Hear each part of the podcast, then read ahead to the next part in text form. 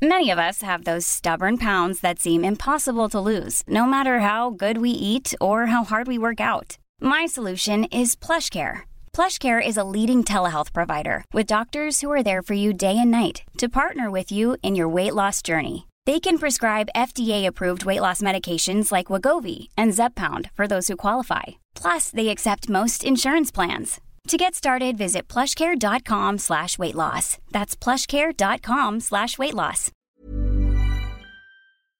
Did you know you're more likely to stick to a fitness routine if it's something you enjoy? Peloton instructors design their classes to be something you'll want to do instead of something you have to do. And it works. 73% of Peloton members work out more than they did before joining, and 92% stay active after a year. Peloton instructors are fitness pros and experts at guiding you through every workout, whatever your fitness level.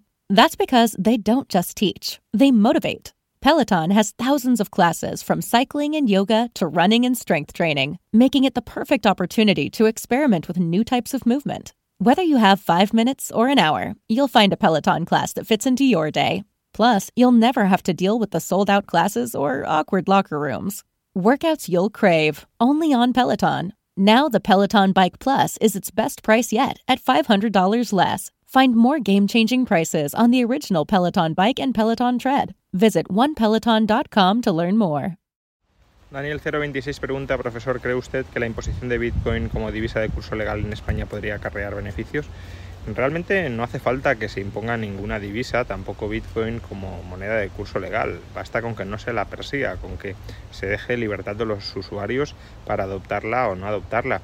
Si es una buena moneda, el mercado tenderá a adoptarla. Si no lo es, tenderá a rechazarla. Pero darle privilegios legales ni a Bitcoin ni a ninguna otra moneda habría que hacerlo.